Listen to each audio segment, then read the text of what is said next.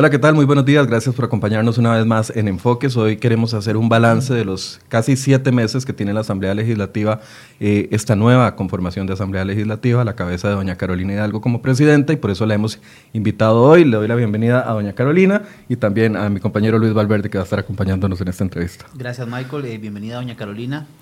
Importante, mujer, certificada como mediadora de conflictos, ha sido deportista, ¿así es? Soy recreativa, pero soy. No, vino en bicicleta hoy. Hoy no, ah, Pero vengo de la piscina, eso sí. Viene bien temprano. Doña Carolina, mediadora de conflictos en, yo creo que uno de los ambientes que presta las mejores condiciones para poder aplicar esos conocimientos. ¿Cómo le ha ido en estos primeros siete meses? Dirás que sin duda alguna son herramientas realmente útiles porque vamos a ver, toda la filosofía de la mediación y también de la comunicación no violenta parten de que ninguna opinión vale más que otra y siempre es indispensable escuchar con real apertura o con escucha activa lo que el otro dice, por más opuesto, diferente o enojado que esté. Y intentar identificar realmente qué es lo que está intentando comunicar esa persona. Entonces, es un ejercicio que mm, en las largas horas de plenario intento gestar y me permite como ver un poco más, hacer un punto medio. Mentiría si diría que eso muchas veces no me genera una reacción, pero también yo no creo en el paradigma de que, o en la idea de que el mediador, la mediadora es absolutamente neutro y no, no le afecta en lo emocional y en este caso en lo político lo que las personas dicen pero sin duda alguna las herramientas me han ayudado un montón a entender las dinámicas, a entender a las personas y en los momentos más complejos también a, sobrellevarlo, la verdad. Ahora, usted eh, se tiene que enfrentar todos los días a esas situaciones. Eh, ¿Ha generado algún tipo de, molestia en algunas eh, personas, en algunos diputados, en la forma en la que usted ha conducido el plenario? Supongo que cada quien tiene expectativas distintas y quizá a veces la gente hubiese querido un rol de mujer bastante más vertical. Lo que pasa es que no es mi estilo y creo que mm, si tuve el honor de resultar electa, pues tiene que ver con un poco de que quienes me conocen saben que ese no es mi estilo. Y además yo creo que genuinamente él o la presidenta de la Asamblea tiene que asumir un rol eh, muy de punto medio y de facilitador del debate y que debe entender que en ese año no puede ser demasiado beligerante sobre un tema, una agenda que además polarice. Podría asumirlo sobre una agenda que más bien sume, eh, pero no necesariamente debería de ser un, al menos desde mi perspectiva, no debería ser un presidente o presidenta que más bien, por decirlo popularmente, atice las, los conflictos, porque eso iría en detrimento de la posibilidad de generar acuerdos y en última instancia gobernabilidad para el país, que cada vez está más sedienta de capacidad de los distintos poderes de la República de generar soluciones frente a las situaciones más complejas.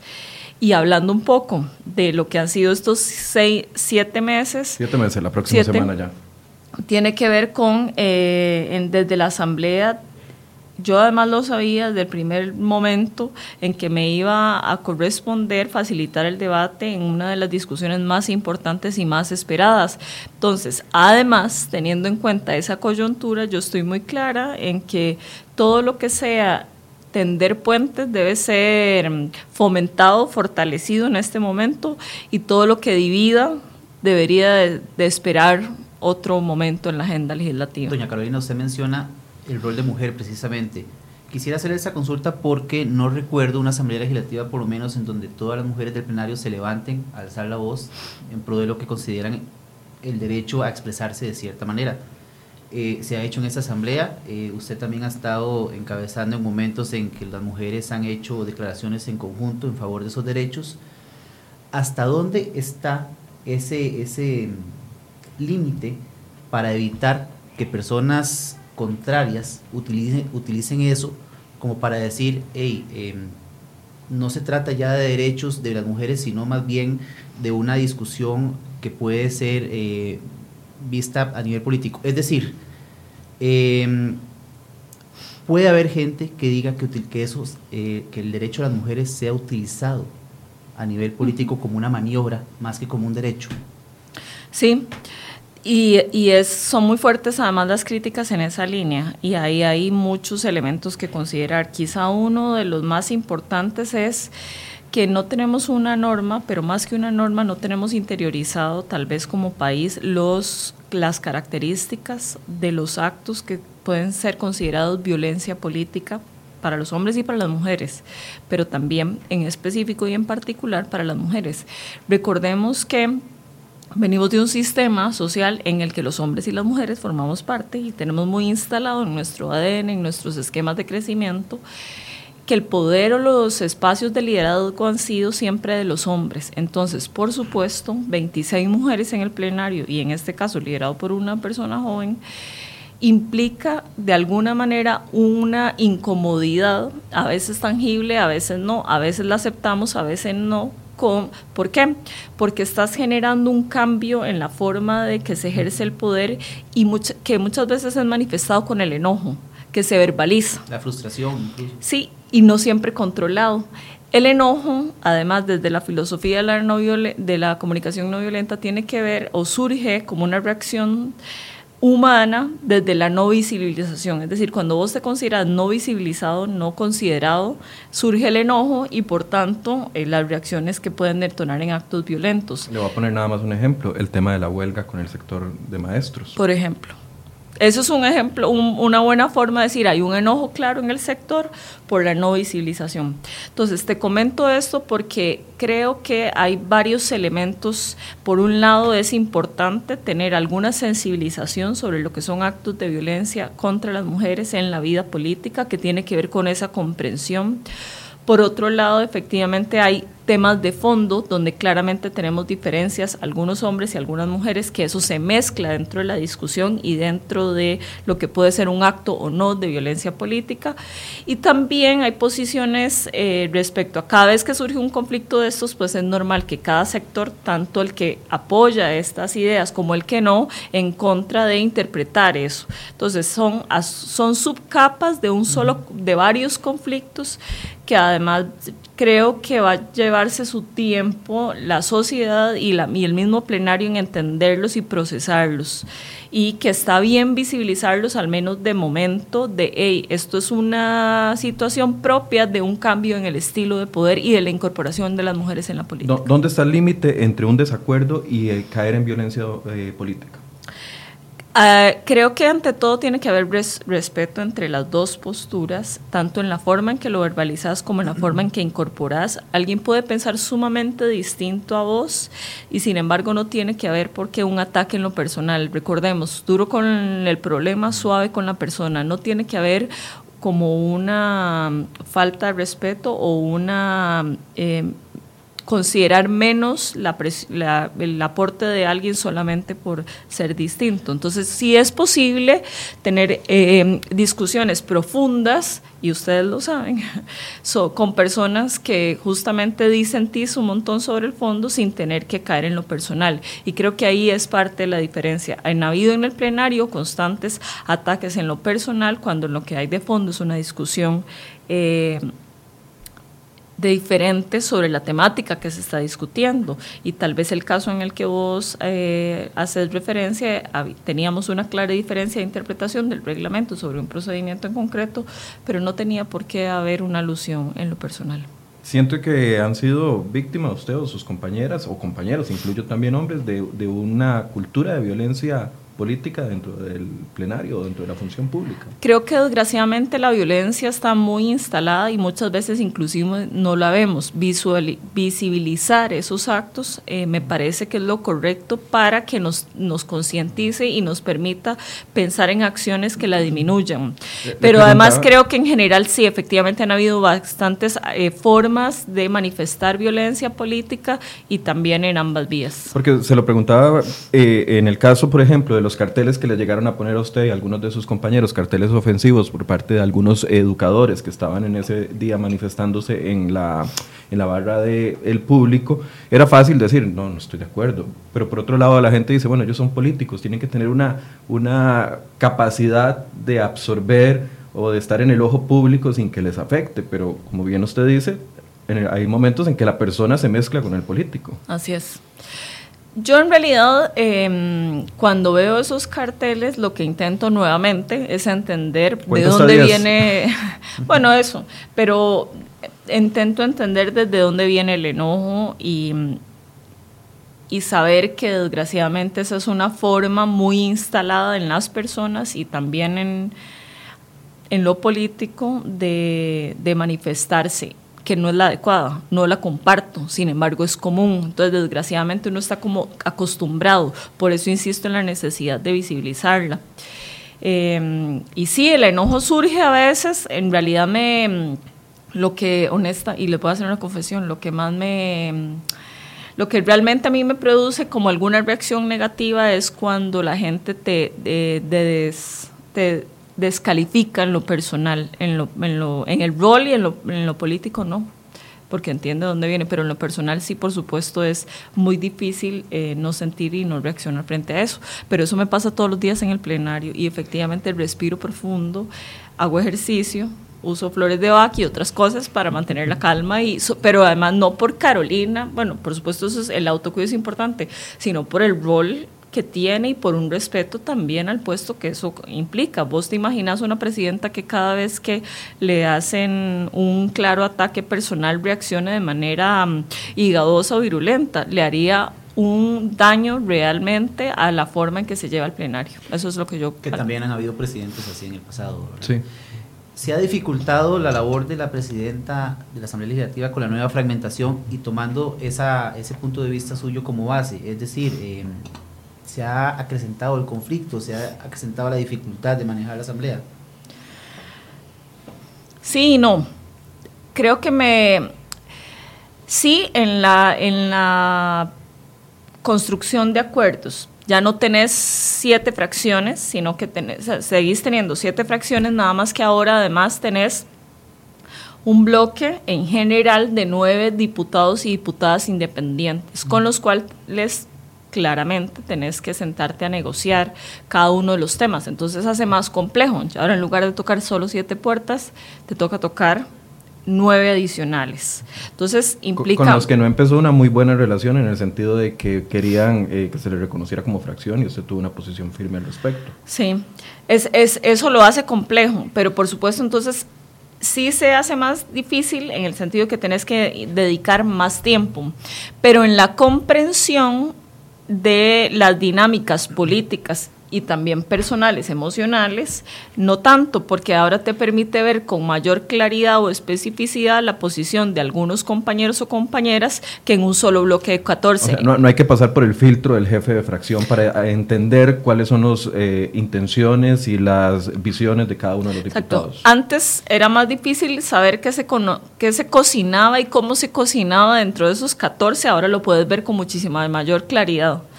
Entonces, en realidad, para comprender el plenario te da mayor facilidad de observación y de, comprensión, por así decirlo. Entonces, te facilita eso. Y, también desgraciadamente, a veces a la hora de fraccionarse tanto los grupos de pensamiento, no te hace tan complejo el conseguir votos o mayorías para algunas cosas, porque cuando las fracciones se hacen en, bloques grandes y si te dicen que no, perdés en ese caso, por ejemplo, 14 votos. Ahora puede decir que un grupo de 6 te diga que no, pero el de 8 te diga que sí. Entonces te ayuda, o sea, te facilita un poco la forma de conseguir más votos. ¿Qué, qué tanto, qué tanta bulla le hace a usted la bulla externa? Te voy a tratar de explicarme todos sabemos de que entre los partidarios de Restauración Nacional y los partidarios del PAC hay un fuerte, voy a decir guerra casi, porque uno lo puede ver reflejado en redes de ataques constantes que caen algunos en, un tema muy bajo. ¿Qué tanta bulla hace a nivel interno eso? Eh, en la relación con, porque yo sé que no, ustedes no son los que están escribiendo, no son los que están atacando, eh, pero están a un nivel distinto, ¿les hace bulla eso? ¿O tratan de que no? Al, menos en el caso de Restauración Nacional, que es el partido con el que ustedes fueron a segunda yo ronda. Intento que eso no nos perjudique. En lo personal, no le tomo. O sea, las discusiones agresivas, además que van a lo absurdo, les poco, muy poca o nada de atención, la verdad. Em, pero sí, cuando un compañero o compañera escribe un tuit de cualquier bando, eso sí genera una reacción. Bueno, es decir, un ejemplo, la relación entre don Jonathan Prendas y doña Paola Vega, por ejemplo, que es una relación que a todas luces, por todo lado donde uno la ve, ya sean en, tweets o lo ve en los eh, intercambios que ellos tienen, uno ve que ahí hay una clara división que es casi hasta ahora irreconciliable. Eso genera bulla. Sí, sin duda alguna. Y es complejo para, de manejar dentro de la presidencia por lo que les decía, porque uno dentro de ese rol de punto medio y de equilibrio, pues intenta generar algunos consensos y un buen ambiente y situaciones de esas, por supuesto, mm, suben el nivel de tensión. Entonces, lo que te quiero decir es, con lo que se comenta o los conflictos que hay en redes sociales que los producen terceros, casi tiene poca incidencia, pero lo que sí escribimos o es, eh, cualquiera de nosotros que esté ahí adentro sí genera una reacción fuerte, cuando, sobre todo cuando es confrontativa. Confrontativa. ¿Qué tan independiente, eh, y lo hago con todo respeto, qué tan independiente es la presidenta de la Asamblea Legislativa de Casa Presidencial, siendo del mismo partido y sabiendo de que ustedes van llevando una, una dirección conjunta de visión país que tienen en común?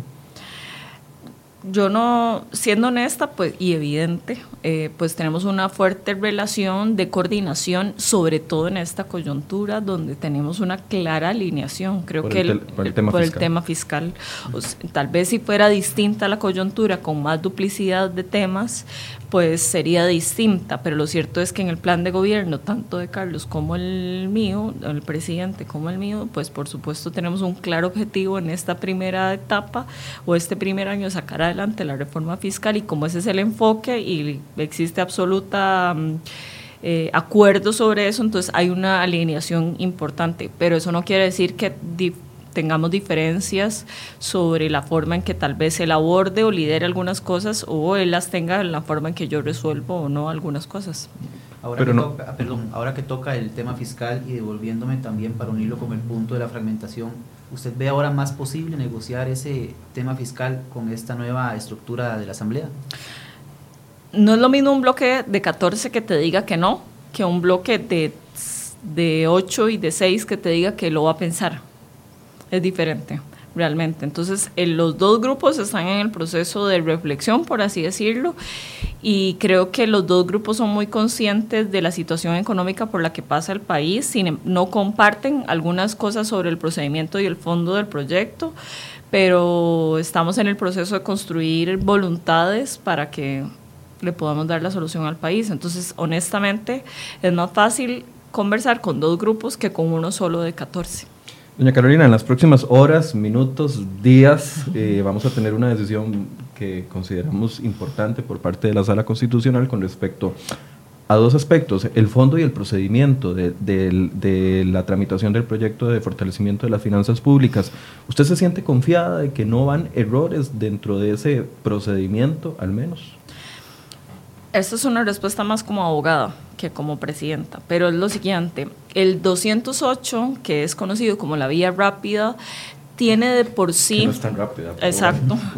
Pecados originales, es decir, en el sentido de que ya de por sí el 208 y la generación de una vía rápida adecuada a cada proyecto cada vez que se necesita es en sí mismo pues puede cometerse errores en la redacción de ese proyecto y eh, de ese trámite y además de eso en la interpretación, donde hay un procedimiento además formal eh, y publicitado con anterioridad siempre se van a tener diferencias de interpretación, pero más aún cuando encima lo estás redactando al calor de una situación para generar una, una respuesta pronta. Entonces, lo que te quiero decir con esto es que ya de por sí el 208 es complicado en procedimiento e su interpretación. Ya de por sí es ahí. Además, la costumbre y la jurisprudencia nos ha planteado en varias ocasiones que es sujeto a muchísimos errores. Entonces, decir que no lleva errores humanos creo que sería mentir en el sentido de que esa es la historia y la génesis de los 208, pero era lo que era el mecanismo que estaba ahí, se hizo lo mejor que pudo y desde la presidencia lo aplicamos de la mejor manera posible. Yo creo que probablemente la sala si pudiera, si entra a analizar el procedimiento, le va a encontrar cosas que pudieron haberse aplicado de manera, de mejor manera o interpretan distinto y eso es absolutamente normal. De hecho, esa, esa ha sido la historia de las vías rápidas en reforma reformas que tienen que ver con materia tributaria. Así que hicimos lo mejor que se pudo, pero estoy totalmente abierta a retroalimentación y a diferentes interpretaciones, que eso es lo que puede suceder. Pero sí hizo una revisión para que no le pasara lo mismo que le pasó a Juan Carlos Mendoza o al presidente, que no recuerdo en ese momento, en la administración Pacheco, cuando se hizo el, eh, cuando se aprobó también el, plan fiscal. Sí, por supuesto. Además, en la anterior estaba yo de asesora eh, con un equipo de gente que sufrimos lo que pasó. Yo era del equipo de asesores y asesoras que intentamos que todo saliera adelante y pues ya uno lleva no solo un, un campo recorrido en lo político, sino también en lo jurídico y hasta en lo emocional. Quisiera que esto realmente salga adelante y no vivir una tercera frustración sobre este tema. Eh, yo sé que valorar escenarios en este momento es muy complicado porque no sabemos qué van a analizar los, los magistrados, pero eh, conversando con algunos magistrados de sala constitucional, no sobre el, sobre el fondo, obviamente, porque no me van a hablar del fondo, sino sobre las posibilidades de enmiendas, si se encuentra algún error. Eh, ya usted tiene un protocolo eh, pensado para el momento en el que reciban la respuesta de sala constitucional, cómo van a reaccionar ante A escenario, B escenario, C escenario. Sí, eh, y además creo que tenemos pendiente la conversación con los jefes de fracción. Yo lo que sí he querido ser es lo suficientemente respetuosa del proceso de los magistrados y no ponerme a hacer señalamientos de previo que además harían más complejo la resolución. Eh, pero sí, efectivamente, puede ir a la comisión, puede no ir a la comisión, tiene que ser, puede ser que vayamos a primer debate de nuevo, puede ser que continuemos con el segundo debate, puede ser el segundo debate aplicando el 208 bis o no, con el procedimiento ordinario. Por supuesto, hemos pensado en esos escenarios. Eh, ninguno es fácil. El único fácil sería que la sala diga, no tiene visos de procedimiento, no, no tiene visos sobre el fondo y no tiene 38 votos, pero eso sería el regalo de Navidad pero lo veo muy complejo, muy difícil que eso pase, porque lo cierto es que fue un proceso complejo, además tramitado en dos legislaturas anteriores. Recordemos que este es un proyecto que no fue nuevo de esta Asamblea Legislativa, sino que venía ya tramitado del anterior veo muy difícil ese escenario, que por supuesto para mí sería el ideal, pero que hay que prepararse para que sea todo lo contrario. ¿Ha logrado sumar algún voto a aquellos 35 originales o cree que más bien ha perdido en este proceso algún tipo de apoyo de los primeros 35 diputados que votaron a favor en primer debate? En la asamblea cada minuto cuenta y puede variar, entonces eh, yo haría esa revisión acercándome más hacia la votación, pero por supuesto estamos en la línea de construir voluntades, pero además sobre todo de explicar un poco las consecuencias negativas que podría traer el, definitivamente no dar una solución en tema materia fiscal. Ok, dentro de esos escenarios eh, se, se había querido dar a entender, y yo no sé si estaremos equivocados, de que si había un error de procedimiento se caía el plan completamente o el proyecto fiscal completamente y que si había un error en alguna de las cláusulas, eh, en alguna de las normas que se consideran eh, inconstitucionales, ahí se había salvamento. E, e, ¿Esta interpretación es correcta? Es que, em, a ver, nuestro marco normativo lo que establece es que cuando la sala se pronuncie sobre el fondo, no necesariamente es vinculante para la Asamblea Legislativa y cuando se refiere al procedimiento sí lo es. En las dos anteriores reformas fiscales hubo señalamientos por, el, por, por, ambas vías, por el fondo y por el procedimiento, y no existió suficiente voluntad política para continuar, es decir, el desgaste político fue demasiado alto y los señalamientos demasiado fuertes como para continuar con la reforma. Creo que estamos frente a una coyuntura distinta.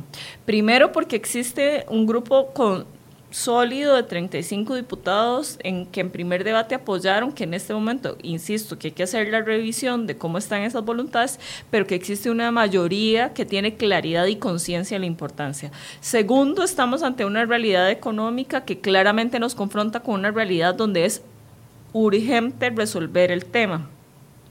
Y tercero, creo que los señalamientos quizá no, no espero que los señalamientos no sean tan contundentes de manera tal que no permitan continuar, que además, honestamente, considerando el procedimiento y un poco lo que es el escenario político, no veo por qué deba pasar. Es decir, lo que quiero decir con esto es, por más fuerte que sea la sala constitucional, creo que existe suficiente urgencia y voluntad política y además de los procedimientos para avanzar, aunque nos tengamos que volver a comisión, a primer debate o lo que sea. Lo que va a variar es el tiempo. No es lo mismo resolverlo en diciembre que resolverlo en enero o en marzo.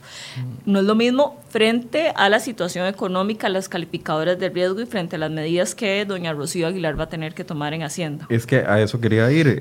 tenemos este plazo del pago de los, de los bonos del Tesoro al 26 de diciembre y tenemos... Eh, no le llamemos amenaza, pero una advertencia de calificadores de riesgo de que si en 90 días no hacemos algo, eh, nos va a ir peor. Entonces, lo que quería ver es si en esos escenarios se ha, se ha, valorado, bueno, esto, si nos dicen que es un problema de que hay que devolverlo a comisión, va a tomarnos seis meses. Si hay que devolver esos tiempos, es lo que quisiera saber más o menos como por dónde va la, la procesión. Vamos a ver si todo sale de manera positiva y podemos ir a primer debate en diciembre, tendríamos ya la reforma. De una vez. De una vez. Si va a comisión de consultas de constitucionalidad, implica devolvernos al primer debate. Los tiempos pueden ser una semana o puede ser que el asunto social se ponga muy complicado, es decir, las manifestaciones y demás que no permitan que la Asamblea Legislativa pues lleve el primero y segundo debate rápidamente y eso nos podría llevar a enero, por ejemplo. O si efectivamente regresamos a comisión, yo no lo veo antes de marzo. Entonces, creo que sí, en cualquiera de los escenarios va y debe haber reforma fiscal. El tema va a variar según los tiempos. O sea, también de pronto, ¿y qué te sirve en marzo resolver o salir de comisión cuando ya tenés aquí el Fondo Monetario? Intentando hacer la intervención y que y el Estado tomando decisiones realmente radicales. Que de todas formas, con el fondo las eh, soluciones vendrían a mediano plazo, no tampoco serían tan, tan, tan inmediatas, ¿cierto? No. Pero ya hay una clara diferenciación. O sea, no es lo mismo que vos te pongas en cintura respecto a los gastos de tu casa, a que venga el banco y te... Este, el fondo. Eh, sí, sí, no, pero me estaba haciendo la comparación de alguien que está muy endeudado. No es lo mismo ah, que vos hagas los ajustes para pagar las deudas de tu casa, que venga el banco y te retire la casa que tenés como bien hipotecado para resolver tus deudas. O sea, hay una clara diferenciación drástica, además, frente a un escenario y a otro. Cuando usted habla de, em, de que hay un claro acuerdo de los diputados por avanzar sobre el plan fiscal y en específico em, de que existen posibilidades de que la sala constitucional vea vicios, ya sea de procedimiento o por el fondo, cuando usted dice por el fondo los diputados están dispuestos a avanzar, eso significa sí o sí. Es decir, si la sala constitucional dice que no hay vicios sobre el procedimiento, vamos con el plan fiscal por el fondo, aunque haya lo que haya que arreglar. Es así. No podría decir absolutamente que sí, porque va a variar, o sea, uno nunca sabe qué va a decir la sala sobre el fondo, pero lo cierto es que jurídicamente podemos hacerlo. Y segundo, creo que la mayoría de diputados les urge resolverlo. Se sienten empoderados, tal vez esa Se es la palabra. Se sienten empoderados y urgidos. Es decir, además es que esto nos ha consumido en gran medida las energías de la, de la agenda legislativa, también políticamente, esto significa un gran desgaste para todos y todas, y todo el mundo quiere dar una, además una solución pronta. Entonces, lo que te quiero decir es que muy probablemente eh, todo el mundo quiere resolverlo cuanto antes y tenemos un escenario que jurídica y políticamente no, nos permita hacerlo. Ahora, todo esto ha venido ligado a las dificultades que, que representa también una vía rápida, de la cual entiendo y sabemos que usted ha venido trabajando en una reforma al reglamento. ¿Cómo va esa reforma? ¿Usted la ve en un corto plazo, un mediano plazo? Podemos ponerla en el plenario ya hoy y votarla de una vez, de hecho, procedimentalmente hablando. ¿Por qué? Porque los proyectos de ley sí tienen un procedimiento de publicación, de consultas a las instituciones, pero esto no es un proyecto de ley, es una modificación a un reglamento, a un reglamento que además es un acuerdo político entre fracciones de cómo tramitamos y gestionamos adentro de la Asamblea.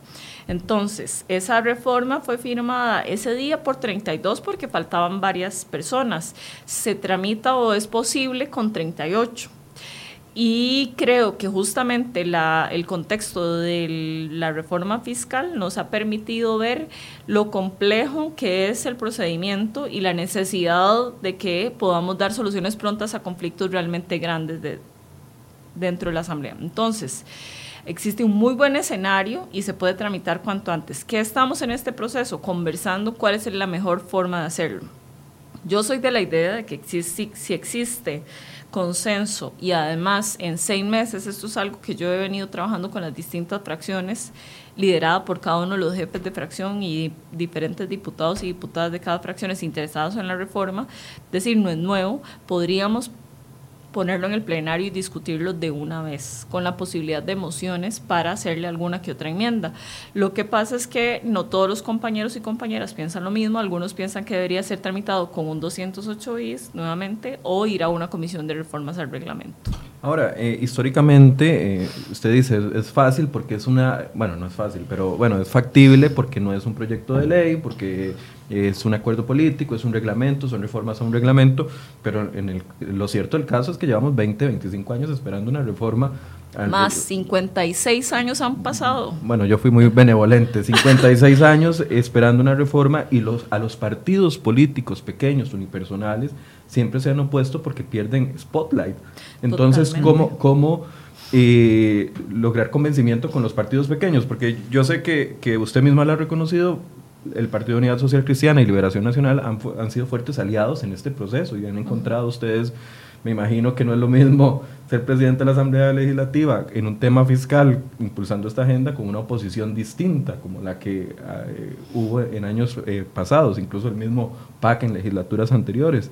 Entonces, ¿cómo ha sido el acercamiento con los partidos pequeños? Porque los grandes sí están interesados en una reforma del reglamento legislativo, los pequeños lo están. Llamémoslo no tradicionales, porque ahora pequeños dependiendo del número, ¿verdad? Bueno, sí. Así es. O los unipersonales. Bueno, te voy a comentar, del Partido Integración Nacional, Soy La Bolio formó parte desde el día uno en el interés de reformar el reglamento. Entonces ella fue parte de la construcción y está absolutamente de acuerdo, por supuesto lo firmó y lo impulsa. Eh, don Otto Vargas Víquez es del Partido Republicano Social Cristiano, que tienen dos, lo firmó, está de acuerdo y lo apoya. Hablando de fracciones pequeñas, que es la pregunta puntual. Eh, del, del grupo de diputados y diputadas independientes, don Jonathan Prenda formó parte desde el inicio de la reflexión y lo firmó. Y del RN, que ahora son seis, eh, el diputado Cruzan Smith también hizo la revisión previa, la firmó, está de acuerdo. Me falta don Eric. Ahora no recuerdo que si don Eric, que es la otra persona, el diputado independiente, lo había firmado.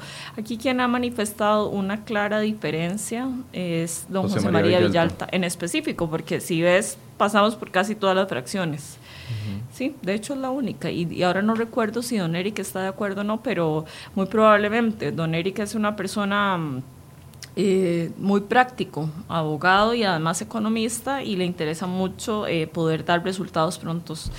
Y bueno, entonces, el tema de José María, eh, a José María se le invitó a varias, a varias reuniones para discutir el contenido, se le dieron las distintas versiones, yo misma personalmente le di eh, el día antes, me parece, la última, última versión, porque hemos tenido como 20 versiones, esta ya la última, y él tuvo oportunidad de revisarlo. Y sigue siendo fuerte, a pesar de que llevamos 20 versiones, bueno, las versiones que llevamos. Vamos a ver, cuando hablo de 20 versiones es porque todo el mundo, que como ha sido un proceso colaborativo, todo el mundo quería pues incorporar algunos cambios y pues ese proceso lleva tiempo y un desgaste, o sea, un avance. Por eso yo no lo yo no era partidaria inicialmente de llevarlo a una comisión, porque el proceso en comisión a veces es demasiado mm, rígido para un acuerdo político de esta naturaleza y prefería hacerlo así, con reuniones semanales donde cada quien hiciera un aporte, hiciera alguna revisión, revisáramos jurisprudencia, aportar a los asesores de manera más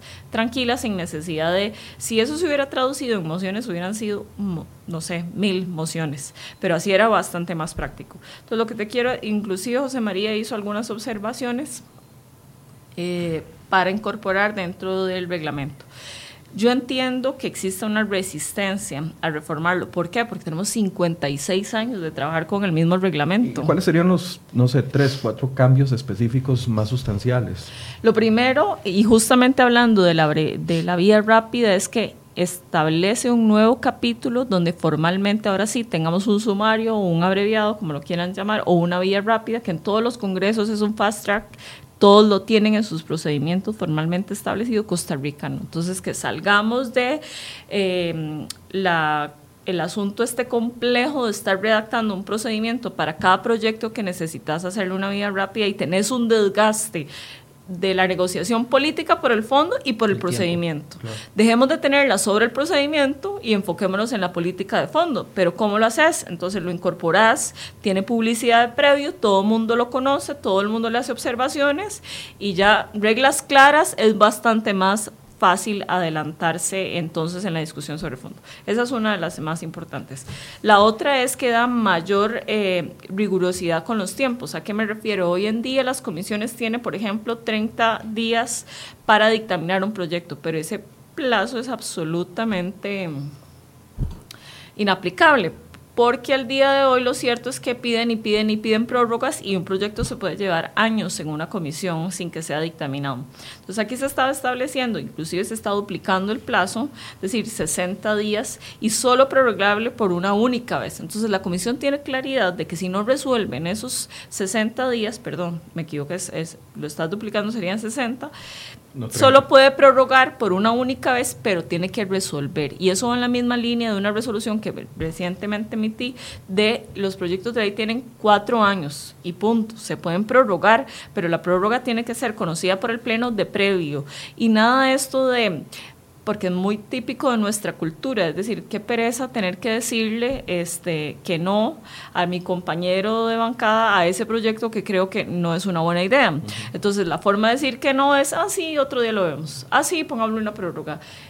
Y eso no, o sea, lo que te hace eso son listas de órdenes del día de las comisiones y del plenario interminables sobre proyectos que para nada son viables. Entonces, tengamos el valor de decidir en lo político cuando es sí y cuando es no también. ahora, establecer ese plazo, como la resolución que usted eh, eh, firmó la, semana anterior, me parece que fue. Hace unas semanitas. Ah, bueno, hace unas semanas, también puede ser un filtro que, que deje por fuera proyectos buenos, que nunca han tenido un, un consenso. A ver, la gente cuando llega a la Asamblea Legislativa, pareciera, algunos diputados, pareciera que es una carrera por ver quién presenta más proyectos, no importando si se llegan a aprobar o no, o si tienen el suficiente contenido de, de cambio que, que, el país necesita. Al establecer ese plazo cuatrienal, yo creo que es bueno porque entonces se soluciona esa otra parte, pero también podrían quedar por fuera proyectos buenos eh, a como quedan por fuera proyectos malos. Claro, pero si son proyectos buenos y además tienen voluntad política, pasan lo hemos visto N cantidad de veces. Cuando hay una coyuntura política y un acuerdo, realmente el proyecto va adelante. El tema es que han existido proyectos buenos, pero que nunca ha existido voluntad política en 20 años. No la hubo en 20 años, no la va a haber ahora. Si tenés, o sea, si realmente querés eh, que salga adelante la iniciativa, sí tenés que hacer un proceso de sentarte con cada una de las personas, hacer aportes reales al, texto y sacarlo adelante.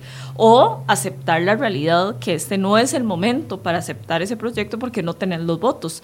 Por ejemplo, eh, todo, para todo el mundo es claro, evidente que el Partido de Acción Ciudadana tiene una agenda en derechos humanos muy fuerte, clara, que entendemos como fracción que este no es el momento oportuno por el balance de fuerzas que existe en la Asamblea de llevar adelante esos proyectos. Entonces, los podemos ir tramitando, eh, pero sabemos que tienen cuatro años y habrá que esperar una mejor coyuntura política o un proceso de compartir conocimientos de manera tal que podamos convencer de que esas ideas o esas propuestas son buenas y sacarlas adelante.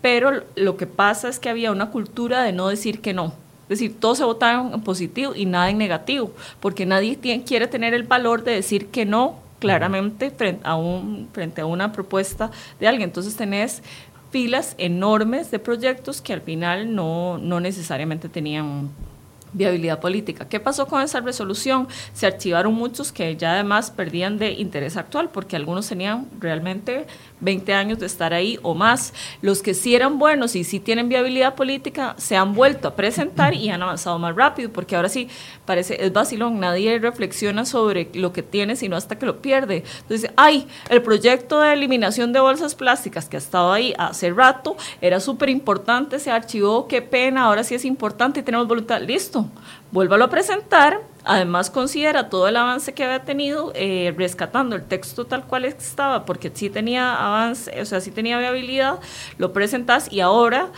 que vuelve a la vida política, más bien avanzó más rápido porque se había perdido básicamente por el archivo. Porque encontró un mejor momento. Así es. Un mejor momento político y social. Te entiendo, pero podés, nada te quita la posibilidad de volver a plantear una iniciativa y de hecho mejorada. Por ejemplo, te voy a compartir una de mis pérdidas fuertes en ese sentido fue el de paridad horizontal y vertical en, en los partidos políticos, eh, que era el 19.010 se le venció el plazo cuatrinal y no hubo voluntad política en el plenario para aprobarlo, aunque venía de otras legislaturas. ¿Cuál fue el aprendizaje? No hubo voluntad, las fracciones decidieron archivarlo, eso nos llevó a preguntar por qué lo archivaron, por cuál era la razón para no apoyar algo absolutamente, además interiorizado por jurisprudencia del Tribunal Supremo de Elecciones, en que no te reciben una papeleta de diputados o de postulación para las municipales, sino viene con eh, paridad horizontal y vertical. Este, y la razón. ejecutando, nada más es de ponerlo en ley. Exacto. ¿Cuál era el problema? El asunto de la forma en que se capacita, digamos, cómo se dividen los dineros dentro de los partidos para esas capacitaciones. Doña Carolina, mucho nos quejamos los, los costarricenses de la calidad de diputados que tenemos. Eh, es constante durante, durante los principios, los finales, los inicios de los procesos eh, electorales, la queja de la calidad de los diputados que tenemos. Para usted, que es una técnica que viene de la Asamblea Legislativa y, eh, y viene y cae como presidenta de la, de la, Asamblea, poner al día a tanta gente que no tiene una profesionalización en cultura política o, o incluso en, en, estudios básicos, eh, debe ser complicado.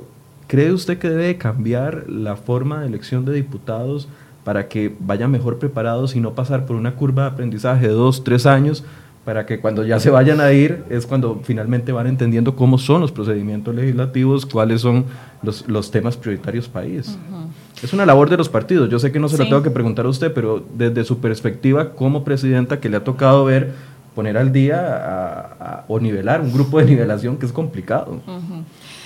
Sí, yo creo que, eh, bueno, comparto con vos totalmente el tema de la formación en los partidos políticos hay mucha gente que es muy buena en procesos políticos, porque lo que pasa en la Asamblea no es solo técnico, mucho es aprender a negociar políticamente. Eso es, o sea, igual puede ser alguien que nunca fue asesor o que nunca estuvo en un puesto de elección, pero sí llevó de cerca procesos de negociación política y llega y es maravilloso o maravillosa. Este, Luego está la parte técnica. Yo creo que sí hay que entrarle a la reforma de, de, la elección de diputados y diputadas. ¿Cómo? No lo sé. En concreto, a mí me gusta mucho el sistema alemán, que es bastante diverso. Ya hay varias tesis, además, en el país sobre cómo podría aplicarse el tesis en derecho cómo podría aplicarse el sistema alemán de elección de diputados y diputadas. Lo que no noto en este momento necesariamente es el ambiente político para discutirlo. Es decir, no he escuchado a ningún diputado con el interés o diputada de hacerlo en este momento. Pero yo sí creo que hay que hacerlo en algún o sea, hay que tener esa discusión y definir una nueva modalidad. ¿Por qué? Porque uno que ha pasado por campaña siente y percibe la desconexión que de alguna manera los ciudadanos tienen con los partidos políticos. Nadie sabe por quién votan en las papeletas. Muy difícil. Y además la campaña anterior nos demostró una vez más, porque no es la primera vez que lo hace, una vez más, insisto, en que son los movimientos ciudadanos los que al final por un lado terminan de definir y por otro lado no se sienten afines a los partidos tanto los dos candidatos que fuimos a la segunda ronda, los dos partidos que fuimos a la segunda ronda, contamos con un apoyo de movimientos ciudadanos que no desea afiliarse al partido en específico, por ejemplo, en ese momento, el RN ni Acción Ciudadana, porque no quiere vincularse con el sistema de partidos políticos, más sí tiene deseo y claridad de incidir en política. Entonces creo que ya es hora de que Costa Rica tenga esas grandes reformas, pero creo que además esto tiene que ver con una coyuntura que cada vez más va cambiando. Estamos teniendo la discusión que no hemos podido tener en 26 años. Si pasara la reforma al reglamento estaríamos resolviendo algo que no ha pasado en 56 años y cada vez deberíamos ir acercándonos más a esas pequeñas reestructuraciones de cómo estamos concibiendo la política en Costa Rica. En el ideal, en el ideal del partido de gobierno en este momento, la reforma al reglamento podría ser una vía para poder avanzar en las siguientes reformas que vienen después del plan fiscal, empleo público, por ejemplo. Sí, esa es mi forma en la que se lo he planteado a los compañeros y las compañeras. No es para mí. Yo quisiera que esta reforma al reglamento pasara para que el próximo directorio, presidente o presidenta, ojalá una presidenta, de otra fracción pueda ver los frutos. ¿En qué sentido? En que tenga mayor capacidad de resolver en mejor tiempo los problemas que Costa Rica enfrenta. El Estado de la Nación lo ha dicho N cantidad de veces. El Poder Legislativo hace rato perdió su capacidad de aportar a la gobernabilidad del país porque tarda más de 805 días en tramitar una iniciativa. ¿Qué quiere decir? Que hoy Carlos Alvarado está planteando iniciativas de ley que no las va a ver su gobierno, las va a ver el siguiente aunque exista la voluntad política, porque el trámite en sí no permite dar soluciones. Entonces, mi aspiración honestamente es que el procedimiento se mejore de manera tal que el próximo directorio tenga mayor capacidad de respuesta frente a esas problemáticas porque pueda dirigir el debate de una manera mucho más eficiente. Usted va a llevar paralelamente eh, el proceso de convencimiento de los proyectos paralelos al, al 20.580 eh, ¿Piensan esperar a que se solucione el tema del procedimiento legislativo o van a entrarle de una vez a los proyectos alternativos, como hablábamos de el tema de las cooperativas, proyectos que han ido poniendo cada una de las fracciones eh, como necesidad complementaria a este proyecto. De que por cierto, cooperativas, en el acuerdo que existía ya hay un partido que, le ha estado apoyo. Sí, eh, a ver, el tema es, yo creo en delegar temas según la especificidad de las materias, es decir, que no sea la presidencia la que asuma todos los, procesos de liderazgo y de negociación. Una de las cosas positivas que nos dejó el 20.580 es ver surgir otras eh, lideresas o, líderes en diferentes temas. Y voy a hacer aquí la mención. Por ejemplo, María Inés Solís Quirós fue quien de alguna manera posicionó el tema de las cooperativas y ella está interesada en dar una solución. Pues bien, que ella pueda liderar ese proceso con su capacidad de negociación para que salga adelante. Nos interesa porque es parte de la agenda. Eh, paralela al 20.580, pero no tendría por qué la presidencia entrar a liderar un proceso de negociación que ya tiene otra lideresa que además la idea es fomentar esos roles para que puedan existir más mujeres en la, en la Asamblea Legislativa que sean jefas de fracción o eventuales presidentas. Entonces yo preferiría que sean esas personas quienes han surgido, quienes lideren esos procesos. Laura Guido, Silvia Hernández Sánchez, Jorleni León, por ejemplo. Sí, que han demostrado que son mujeres eh, que van, que estudian, que, leen, que, tienen argumentos y si ellas lo pueden hacer, si además ya hicieron todo el proceso de estudio y lo están liderando, ¿por qué tendría que entrar la presidencia a meterse en algo que ya ellas están liderando? Más bien es fomentarles, acompañarles y por supuesto ayudarles a que eso salga. Es, es una válvula de escape más bien para la presidencia. Sí, no, esto es como en fútbol, abrir la cancha. En lugar de ser el único jugador que va adelante frente al marco, poder tener la capacidad de pase de la bola para que otros puedan también anotar goles. Las reformas al, a la reforma procesal laboral, ¿eso es una prioridad para usted y para su partido? Sí, es una, a ver, el empleo es una de las cosas que nos va a sacar de la situación en la económica en la que estamos y a eso no le puedes entrar necesariamente si no tener las discusiones que se requieran en materia laboral. Tanto educación dual es vital y ha sido un compromiso nuestro de sacarlo adelante, de hecho fue recientemente dictaminado en la comisión. Eh, y siempre, ¿verdad? Uno aspira a lo perfecto, pero entiende que la coyuntura política sale adelante con lo posible. Entonces ahí lo digo porque una de las críticas de educación dual, por ejemplo, tiene que ver con que no era el proyecto esperado, pero no importa, sabemos que el país lo necesita en este momento, hay que sacarlo adelante. Está la discusión del tema de las huelgas en, o la reforma al Código Procesal, exactamente, a la última reforma laboral, que implica esta coyuntura nos dejó del resultado que necesitamos más eficiencia y lo otro es que yo sí creo que hay que tener una discusión sobre empleo público nuevamente el desgaste de tener esas discusiones estructurales, porque son estructurales y de reforma de Estado, no van a ser fáciles, pero hay, que hay que darlas. Son poco populares, porque eh, yo estoy seguro que en, poco, que en algunos años eh, su presidencia va a ser catalogada por una presidencia que se enfocó en temas que efectivamente estructurales son muy necesarios, pero que a la gente no le permea, digamos, como como para catapultarla como una, una, figura política. O sea, usted no está haciendo ningún proyecto, liderando ningún proyecto social, por ejemplo, que deja muchos aplausos y muchas de ese tipo de cosas. eso es lo que quiero decir. Usted le ha apostado a temas complicados, temas fuertes y temas que se han postergado durante muchos años. Sí, pero eso tiene que ver con las razones que te llevan a la política. ¿Vas a la política para salir en la foto o para dar resultados? En mi caso estoy muy clara que el puesto es absolutamente un mecanismo nada más para aportar y es efímero. Se va muy rápido y muy pronto. ¿Está contando los días? No, pero sí es cansado. sí es cansado además no, hay, no existen muchos incentivos más que el, el, deseo genuino de aportar. Entonces, ¿qué te quiero decir con esto? Eh, tiene que ver con los estilos de las presidencias y la forma en que decidís asumir el rol. Yo tengo muy claro que si iba era para asumir este tema, que además creo que tiene que ver con la elección. Creo que nadie quería asumir el rol feo de ser el que pone impuestos o la que pone impuestos.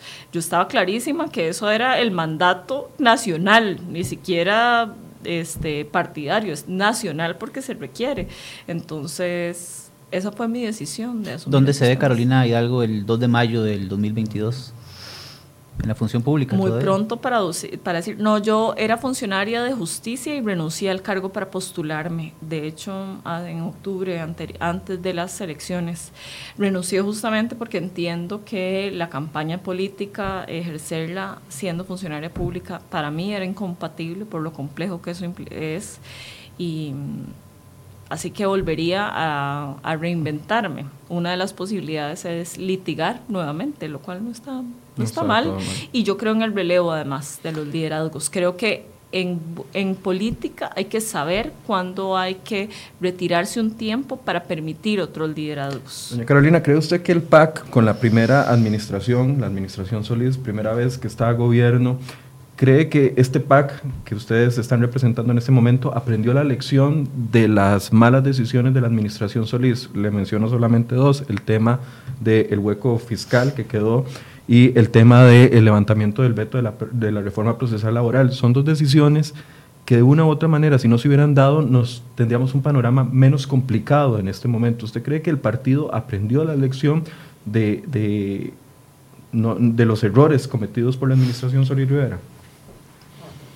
Yo creo que sí lo aprendemos. Vamos a ver, uno nunca es el mismo cuatro años anteriores. Yo, la, es más, la Carolina que era asesora legislativa en el 2008, 2009, jamás es la misma que está presidiendo.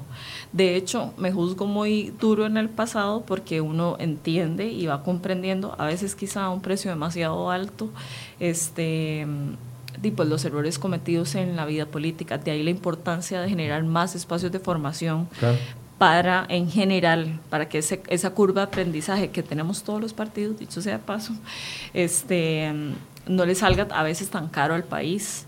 Pero sí, sin duda alguna, un partido aprende, porque nunca somos los mismos cuatro años atrás que ahora.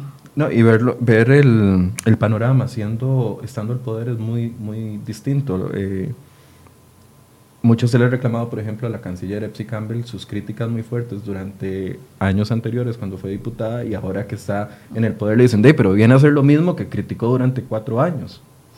Sí, eh, no es lo mismo las posiciones que uno pueda tener desde la oposición que después estando en el oficio. No, me digan, no es lo mismo verla venir que bailar con ella. Ok, por favor. o sea, en realidad lo que quería decir, y eso tiene que me ver... Me asustó, pensé que me iba a salir con, un, con una frase de Luis Guillermo. No, no, no. Eh, a ver, el, y volviendo al tema de la mediación, el ejercicio mental de siempre pensar qué diría o qué sentiría yo estando en los zapatos de el que está hablando, el que está asumiendo un rol, siempre es valioso, pero lo, lo entendés mejor o lo interiorizas mejor cuando has tenido la oportunidad de estar en ambos roles. Y creo inclusive que la votación del primer debate, el 20.580, tiene que ver con eso. O sea, la unidad, por ejemplo, social cristiana que ha estado en ambos bandos, en oposición y oficialismo, liberación que ha estado en ambos bandos, en oposición y oficialismo, entiende la importancia de esto. No así los partidos políticos que no, que no han estado en el poder y ve que al final coincide. El RN vota en contra, no ha estado en el poder. El Frente Amplio vota en contra, no ha estado en el poder. El Partido de Integración Nacional votó en contra, no ha estado en el poder. Es un reflejo de lo que implica eso. Que los anteojos cambian en el momento en el que se ejerce el poder. Para concluir, doña Carolina, eh, su presidencia Creo yo que el único escándalo que ha tenido es el tema de la Procuraduría de la Ética con respecto al informe. Eh, ¿Cómo se siente con respecto a eso, ya habiendo pasado incluso hasta por la comisión? Eh, yo tenía muy claro cuando esto surgió que no era un asunto personal y estaba muy clara además que era, habían sido una suma de eh, hechos desafortunados pero que no había sido ni intención mía, ni mucho menos. Lo doloroso en lo personal y en lo político de ese momento era poder demostrar eso, porque para ese momento nadie tenía la información por así decirlo, que una tenía de saber cómo fue sucediendo cada uno de los hechos de manera tal que se demostrara y pues que no había dolo, por así decirlo, de mi parte. Entonces fue realmente difícil. Es más, me atrevería a decir que ha sido quizá el momento más difícil políticamente eh, para mí, en mi carrera, en mi corta carrera política, la verdad. Pero me alegra ahora, me siento mucho más tranquila de saber que pude en la comisión dar la oportunidad de, de decir cómo pasaron las cosas y que hubiera claridad sobre eso. Y esto me lleva a la reflexión que muchas veces tenemos en las asambleas, casi siempre los diputados y las diputadas tienen un temor sobre las comisiones investigadoras o sobre algunos procesos de esa naturaleza y en realidad yo siempre los veo de manera positiva porque te permite demostrar realmente cómo fue que sucedieron las cosas. No es lo mismo además jurídicamente que políticamente o mediáticamente. Para muchas ciudadanas y ciudadanos, desgraciadamente yo quedé posicionada de esa manera, pero bueno, quien quiera realmente conocer el caso a fondo puede revisarlo con calma y darse cuenta que no fue así. Y eh, estos procesos siempre le traen a uno resiliencia y capacidad de aprendizaje. Una de las cosas que yo en concreto aprendí con este caso es que la Asamblea Legislativa le urgen procedimientos para dar mayor claridad sobre cómo se tramitan las cosas. No es posible que llegue una correspondencia tan importante, tan relevante y que no exista algún procedimiento de quién la recibió, cómo la recibió, cómo se tramitó. Y de ahí que una de las conclusiones para mí fue pedir un procedimiento claro de eh, traslado, por ejemplo, correspondencia de una presidencia a otra, cosa que no existe. Eh, también de manejo de la correspondencia delicada y que todo eso nos tiene que llevar a la línea del Parlamento abierto, dar cada vez más transparencia y mayor publicidad sobre lo que se tramita en lo administrativo y en lo político dentro de la Asamblea. Esto, desgraciadamente, estoy en la construcción de ganar mm, diputadas y diputados que compartan esta idea conmigo, de que yo creo que entre más transparentemos, mejor es para nosotros en nuestra función y para la ciudadanía. La ciudadanía tendría mayor claridad de lo que hacemos y qué no hacemos y cuándo lo hacemos, y nosotros tendríamos la claridad de que todo el mundo lo está viendo y que entonces no tenés espacios para las interpretaciones como fue en este caso. Bien, muchísimas gracias por habernos acompañado esta mañana y esperamos que esté de nuevo aquí pronto. Con mucho gusto. Ojalá con un plan, con un plan aprobado. Y un reglamento y un reglamento aprobado que sería muy vital para eso. Gracias Luis por acompañarnos también. Un gusto recordarles Spotify y crhoy.com por si quiere eh, ver el programa nuevamente. Gracias, doña Carolina. A ustedes muchas gracias por la invitación y ojalá ustedes me vuelvan a invitar y yo con mucho gusto siempre compartir. Muchísimas gracias a ustedes también por habernos acompañado en esta hora. Les invitamos a que nos envíen sus sugerencias, comentarios, preguntas. Siempre estamos abiertos a recibirlos. Muy buenos días.